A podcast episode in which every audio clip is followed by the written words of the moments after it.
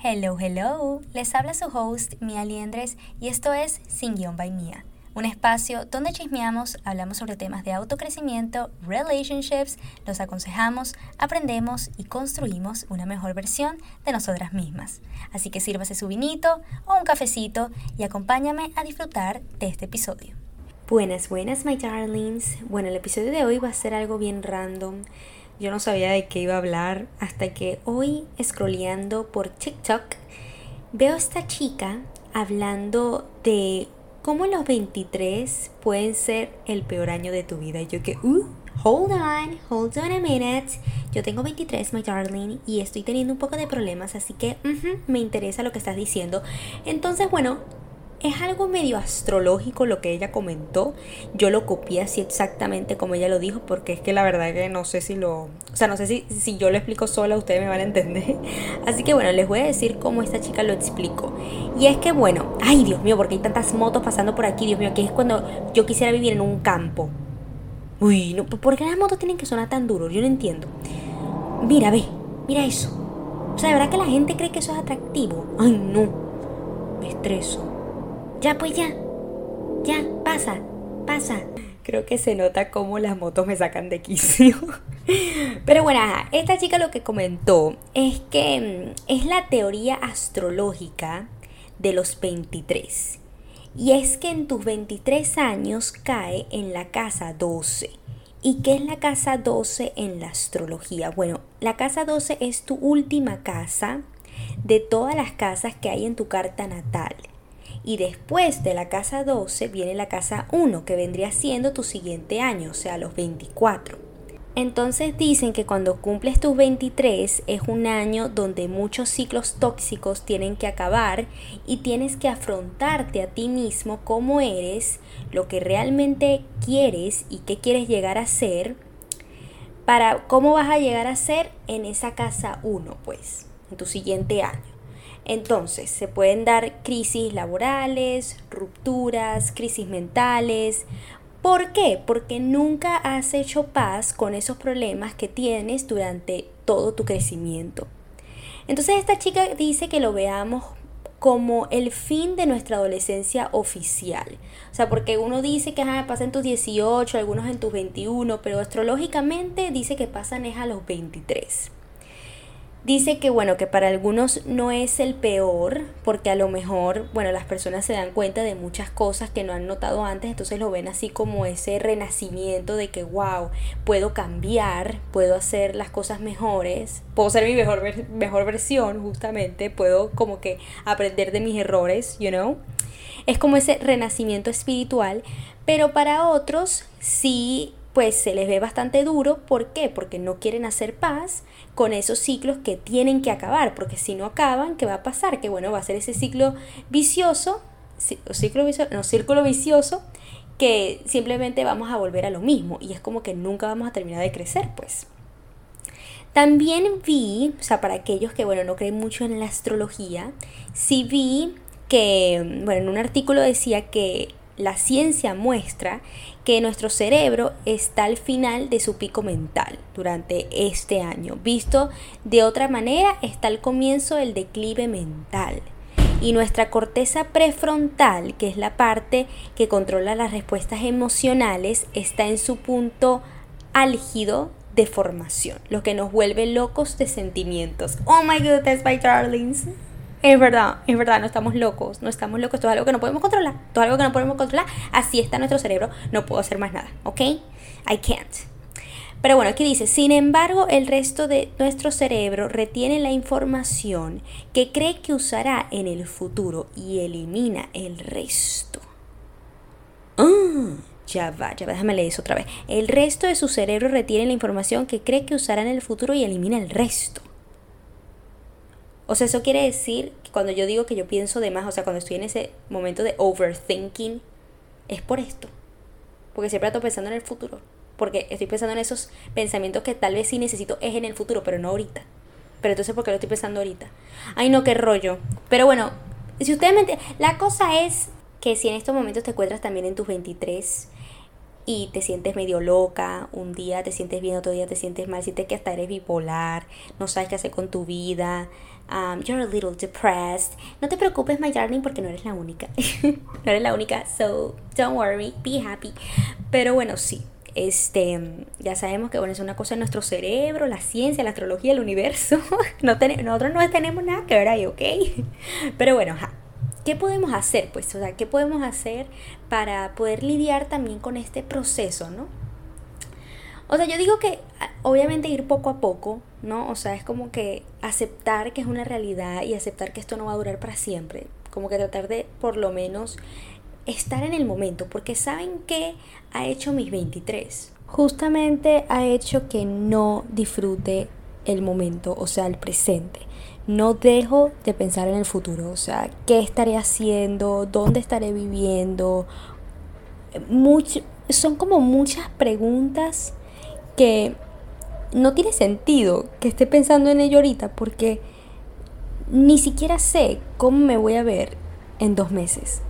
¿Saben? Pero justamente yo siento que es eso, es la incertidumbre, o sea, es eso de que como no logro visualizarme en algún lugar o haciendo algo en específico, pienso, pienso, pienso de más en cosas que tal vez ni siquiera eso vaya a pasar, pero es eso, o sea, mi mente está tratando de, de solucionarme ese problema, de, ok, Marilu, vamos a imaginarnos algo que pueda pasar solamente para que te quedes tranquila, porque si tu mente está en blanco, o sea, sin pensar en cuál va a ser tu plan a futuro, entonces, bueno, vamos a crearlo, así sea algo fantasioso. Pero eso es más o menos lo que me pasa. Y sí, yo sé, súper confuso. Espero honestamente que me lo hayan entendido.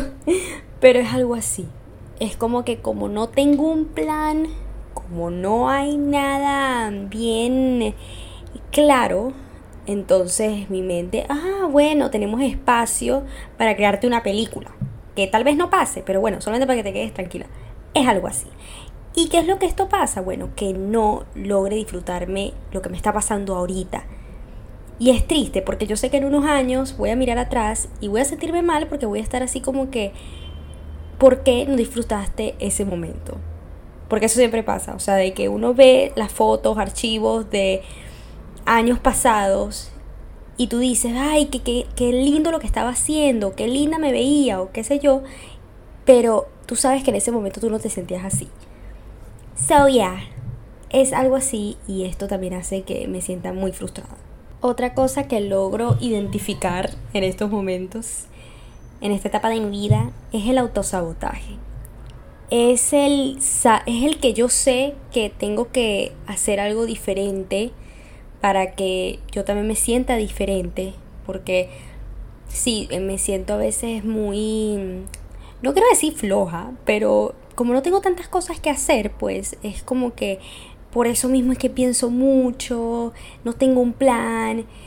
Y yo sé cuál es la solución. La solución es salir y buscar trabajo. That's it.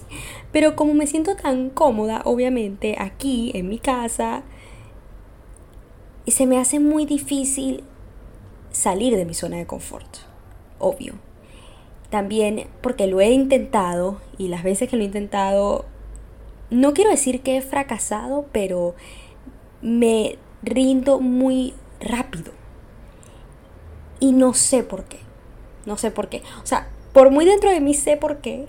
Y es por eso, porque obviamente siempre quiero tratar de mantenerme en el lugar donde más me siento cómoda, que es literal en mi casa, sin hacer mucho. Pero miren igual lo tricky que suena esto, porque si uno no se quiere salir de su zona de confort, porque uno se siente bien cómodo, pero sabemos que no estamos felices, que no nos encontramos satisfechos porque sabemos que no estamos haciendo eso que uno sabe que es capaz de hacer por miedo y por el mismo autosabotaje, pues.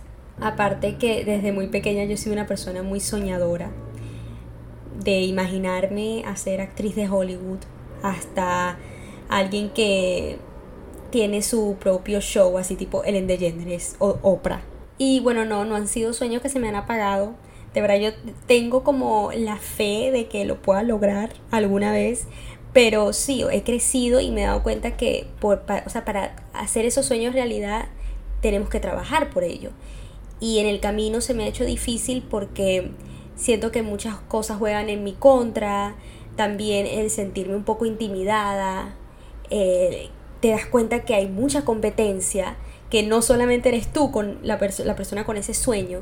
Entonces, sí, pues justamente por eso es que justamente que estoy ahorita en mis 23, me siento un poco behind porque me doy cuenta que aún no he hecho paz con esas inseguridades que me hacen estancarme y no, pues por lo contrario, no me hacen dar un paso adelante. Otra cosa es que me siento un poco engañada. Engañada porque veía, o sea, yo en mis 18, yo veía esas personas de 23, de 24, como que, ay, no sé, yendo de rumba y, y como que disfrutando como esa vida loca, ¿saben? La, la vida que literal yo tenía a mis 18, pues, you know. Y pues ya ahora en mis 23, yo no disfruto eso, ni, ni lo quiero. He hablado de esto ya en mis episodios anteriores, pero lo vuelvo a repetir. Ir a fiestas, y, pero sí tipo discoteca, tal, un bar y broma, ya no me da alegría. Me da igual. O sea, me da más a mi paz estar con una amiga tomándome un vinito, ni siquiera tomando, ¿ah? O sea, ni siquiera tomando. Tal vez usualmente una pizza porque la, la comida es la que me da vida a mí y así. O sea, conversando, chismeando, tal. Eso es lo que a mí me da paz. Y yo sé que yo no digo esto solamente porque tengo novio. No. Porque sí me pasaba antes de tener a mi pareja que ya eso me dejó de interesar. Que en realidad me interesaba más el estar en mi casa, ver una película. Y, ¿saben? A veces me siento un poco, no mal, pero me confundo porque digo, ¿será que estoy dejando pasar mis mejores años y no me estoy dando cuenta? Pero es solamente por los comentarios de las demás personas, porque si tengo otras personas que me dicen, ay, pero deberías, ¿sabes? Seguir disfrutando tus años, eres joven, tal, después viene la responsabilidad, después de los hijos, tal, y broma, y es como que, ay, yo me siento así como que, ¿qué hago? ¿Qué hago?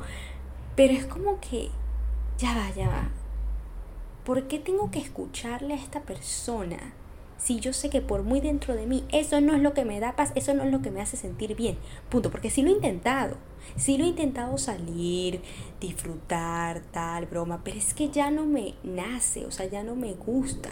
También vi como en esta edad, eh, bueno, aparte de que ustedes saben lo difícil que es como que conchale conocer a alguien que te guste, tú le guste, esa persona también esté dispuesta a tener una relación seria. O sea, porque tú si pensabas que, bueno, ya estoy en mis veintitantos, ya es hora de conocer el que se va a casar conmigo. ¿no? O sea, el que se va a casar conmigo, el que va a ser el papá de mis hijos. That's how it's going to be. Eso es lo que tú te imaginabas a tus 15, a tus 16. Pero ¿qué pasa? Sales y sales con alguien, sales otra vez con alguien, tal, tal, tal. Y es que no terminas de cuadrar o sea, porque o quieren cosas distintas, o te das cuenta que esa persona también está jugando contigo, o es medio inmadura, y tú como que es en serio. O sea, cuando ya se suponía que pues ya íbamos a ser dos personas maduras y que iba a ser fácil, pues simplemente salir con alguien y empezar una relación. Y justamente a mí que me gustan más las personas mayores, a mí me gustan mayores, pero que es así. Em, yo pensé que la cosa iba a ser más fácil, pero no. Aún así era algo de que, ay, ven para mi casa, tal, y ya yo sabía para qué era, y yo como que no, amigo, no quiero, y ya el tipo ya porque le decía que no, entonces me dejaba de hablar. Y ya, con eso ya entonces ya sabía para qué me querían, pues no. Y a mí me daba mucha decepción porque yo decía, ¿por qué es tan difícil encontrar a alguien que quiera tener una relación seria? O sea, algo que no sea de un día para el otro. O sea, yo no estoy interesada en eso. Y ahorita, más que todo, que está como que, o sea, hasta lo, lo ven como algo chévere, es el hookup culture. Y no estoy diciendo que sea mal, porque si hay personas que disfrutan el estar con una persona una noche y ya como que bloquear todos sus sentimientos y como que, ajá, solamente disfrutar para eso y listo. Pero yo nunca fui así. Nunca yo sí entiendo a las personas que en serio también quieren encontrar así a alguien, pero no, o sea, no se les da, porque es como que lamentablemente también estamos como en esta época que está ok el hacer eso. Y las personas como que no confían, tienen miedo también a enamorarse porque sienten que todos son iguales, que no hay personas fieles, que es mejor entonces estar sola porque si no te van a romper el corazón. Y yo en realidad siento es más lástima por eso, pues, porque no debería ser así. O sea, ¿por qué? ¿Por qué no nos podemos enamorar y ya? O sea, ¿por qué hay tantas porque hay tantos códigos que seguir, porque hay tantas cosas que, que observar, porque tenemos que pensar que tenemos que encontrar a esta persona perfecta, ideal, porque es que si no encontramos a esta persona perfecta, ideal, entonces mejor no estás con nadie, o sea, no. Es como que hay tantas cosas también pasando afuera de nuestro pequeño mundo que también nos hace tomar decisiones que tal vez no sean las que tú por muy dentro de ti quieres tomar, ¿sabes? Y es por eso entonces que sales con alguien solamente por una noche o porque mm, sales con alguien que también tú sabes que no es para ti, pero igual vas a salir con esa persona porque es que no quieres estar sola, ¿sabes? Cuando en vez de, de hacer eso, es mejor darte tu tiempo y dejar que las cosas sucedan naturalmente. No estar en Tinder, no hacer las cosas por impulsividad o porque también ves que, ay, esta se está casando, está teniendo hijos. Y sí, pues seguramente ustedes van a decir, ay, pero tú qué entiendes, o sea, tú ya tienes a tu novio, como que, ok, estás cómoda. Pero pues sí te voy a decir la verdad, o sea, hasta hace unos días yo me hice un ejercicio y es pensar mi vida si ya yo no tuviese a mi novio. Uno, yo creo que no estuviese volviéndome loca diciendo, ay no, ya viene mis 25, tal, yo quiero a alguien para tener hijos y casarme temprano porque eso es lo que yo siempre he querido. Pero yo dije, no, no, no, no. Eso es porque eso es algo que yo quiero ahora.